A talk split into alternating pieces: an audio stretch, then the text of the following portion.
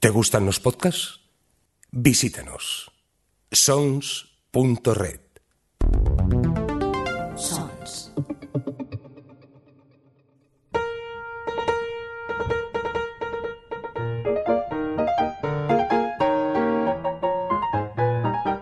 Librorum.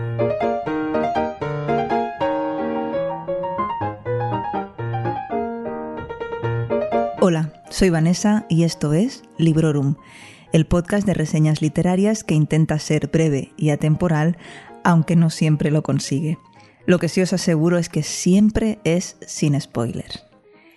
Espero que en estos momentos tan difíciles, todos y todas los que estéis escuchando este audio os encontréis bien o mejorando, eh, que estéis con esperanza y con buen ánimo. Y para los que vengáis del futuro, estoy grabando este audio el día 1 de abril de 2020, ya sabéis, cuando nos tocó confinarnos y esperar que la pesadilla del COVID-19 no solo pasase pronto, sino que nos pasase de largo. A muchos se nos ha acercado, hemos perdido gente por el camino, pero lo dicho, espero que podamos salir adelante de la mejor manera posible. Y por eso en parte hoy os traigo una novela no demasiado larga, nada complicada y muy, muy bonita. Una novela que podría llevar la etiqueta de cookie o feel good. Eh, se trata de la librería del señor Livingston de la escritora barcelonesa Mónica Gutiérrez. Es una novela que compré en formato digital para Kindle, que fue escrita en 2019 y que consta de unas 200 páginas aproximadamente. La adquirí por recomendación de mi amiga Noé, a quien podéis seguir en Twitter y la encontraréis como Noé Chan, y que me la introdujo como eso, como una novela cookie. Se lo agradezco muchísimo y bueno, pues que era justo lo que necesitaba en estos momentos. Mi primera experiencia con el reto del marzo asiático ha sido un fracaso estrepitoso, tal y como os conté en el anterior programa en el que recibí a mi querida MG para, para escucharla hablar de Juliet desnuda de Nick Hornby. No era mi primer intento con autores de aquel vasto continente y he tenido muy buenas experiencias en el pasado, aunque no esta vez.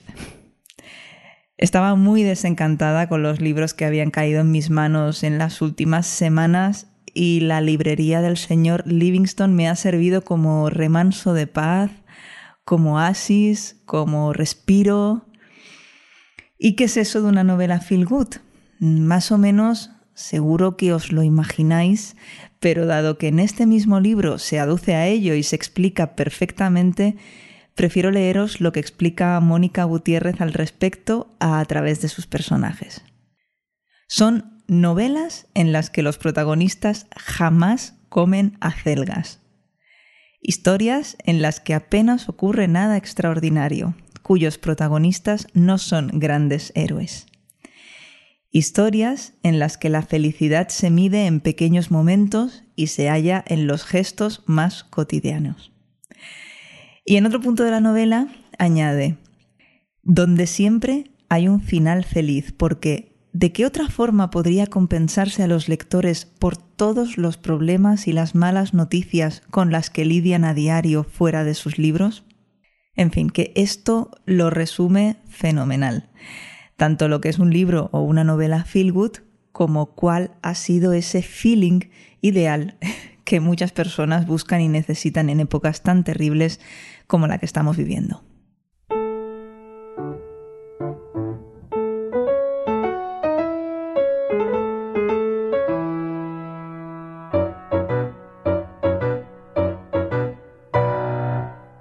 Agnès Martí es una joven arqueóloga de Barcelona que se marcha a Londres a buscar trabajo de lo suyo. Tiene la suerte de poder alquilar una habitación en casa de una conocida, Yasmín, pero no está teniendo la misma suerte en su búsqueda de empleo.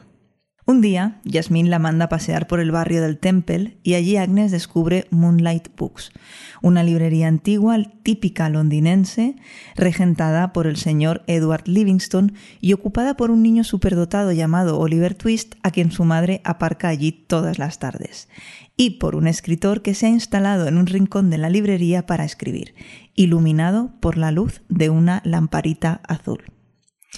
Además, otros personajes maravillosos que entran y salen de la librería irán formando parte de la historia y de la vida de Agnes, que además de encontrar buenos amigos y contactos que la ayudarán en un futuro, también encontrará el amor. En esta novela contemporánea, las tradiciones británicas de aire victoriano se cuelan con una naturalidad pasmosa.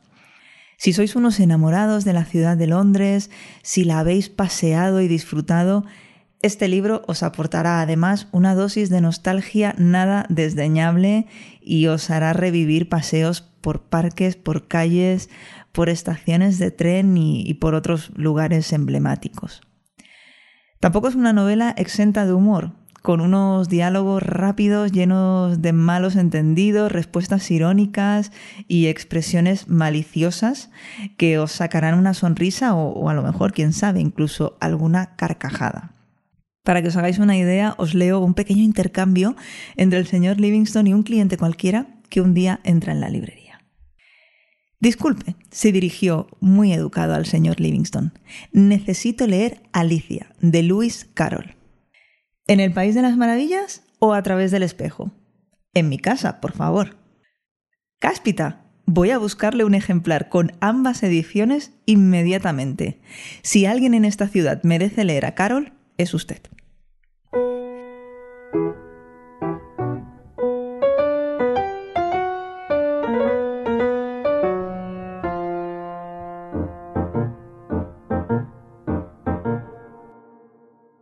La librería del señor Livingston es también un libro sobre libros, pero es sobre todo una novela sobre el amor a los libros. Encontraréis en él innumerables citas, curiosidades, títulos, recomendaciones ocultas, referencias a autores, y todas ellas encajan perfectamente en la historia. En ningún momento te da la sensación de que han sido metidas con calzador. Y ahora me estoy acordando de dos libros eh, mientras pienso en esto. En primer lugar, me acuerdo de Ex Libris, Confesiones de una lectora, eh, de Anne Fadiman. En este libro de no ficción que leí el verano pasado, en verano de 2019, y del que no tenéis un librorum, se nos habla de libros y de literatura con una soberbia y un esnovismo que no se pueden aguantar. Por eso no tenéis un librorum.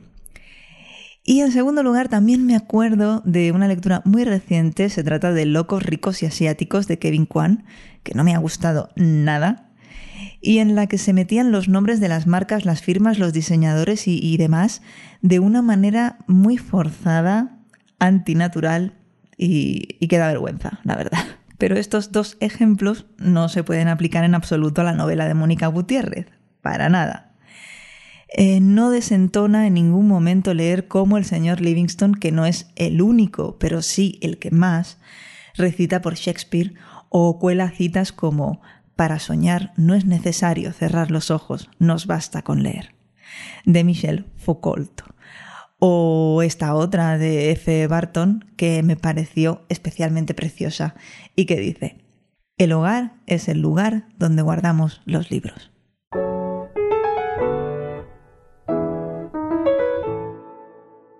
Cuando lo terminé, le puse tres estrellas en Goodreads porque me había gustado. Pero unas horas después le subí a cuatro porque, bueno, estuve ahí recordándolo, recreándome en sus citas, en sus momentos románticos y sobre todo en sus entrañables personajes y tuve que hacerlo, tuve que subirle una estrella. En abril de 2018 grabé un podcast dedicado a la sociedad literaria y el pastel de piel de patata de Genshi. Es el octavo episodio del podcast, parece que fue ayer. Y en él dije que no era solo un libro sobre libros, sino que era un libro sobre libros que te recomendaban a personas. Y Mónica Gutiérrez se ha ocupado de transmitirme de nuevo esa misma sensación.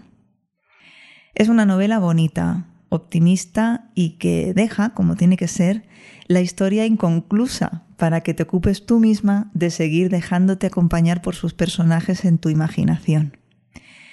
Porque la vida de Agnes, de Edward Livingston, de Oliver, de la señora Dresden y del resto de personajes sigue con sus novedades, con su costumbrismo, con sus descubrimientos literarios y con su té de las cinco. ¿Y sabéis qué libro releí justo después? 84, Sharing Crossroad, de Helen Hanf. Eh, un libro breve que tenía a mano, que lo tenía aquí en casa y en papel, en la edición de Anagrama. Eh, seguro que muchos y muchas lo conocéis. También tenéis la película disponible en Netflix, en España por lo menos está. Yo la he visto nada, hace, hace muy poquito.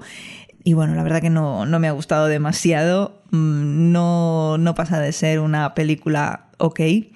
Y vamos, no tiene nada que ver con esta maravilla que es este libro y del cual ya os contaré más muy pronto. Lo que seguro os cuento ya es que La librería del señor Livingston es una historia sencilla, amable, que transmite calidez y amor por los libros y que se nota que ha sido escrita con mucho cariño y maestría. Os animo a leerlo eh, si buscáis algo de este estilo y también os animo a que sigáis dejando que os recomiende lecturas a través de este podcast que tanto disfruto preparando y grabando. Y si os gusta, que se lo contéis a vuestros amigos y conocidos. Además, si pasáis por Apple Podcast y dejáis 5 estrellas en la valoración, me haréis muy feliz. Deseo que todos y todas estéis bien y os doy las gracias por estar ahí. Gracias también al señor Mirindo por seguir al frente de Sons Podcast, ayudándonos a que desarrollemos esta afición tan bonita del podcasting y a que compartamos nuestros intereses y las cosas que más nos gustan pasad por sons.red y echad un vistazo a todos los podcasts de diferentes temáticas que allí encontraréis. Os espero en la siguiente cita. Felices lecturas. Acabas de escuchar Librorum, un podcast alojado en Sons, red de podcasts. Encuentra mucha más información de este episodio en nuestra página web, sons.red barra Librorum y descubre muchos más podcasts en sons.red.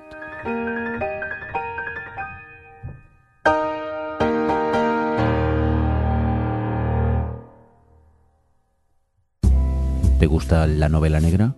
¿Te gustaría conocer quién hay detrás de tus libros favoritos? Descubre Entrevistas Criminales, un podcast spin-off surgido del Rincón Criminal, donde José Antonio Algarra charla con sus autores favoritos de novela negra. Encuéntranos en sons.red barra entrevistas criminales.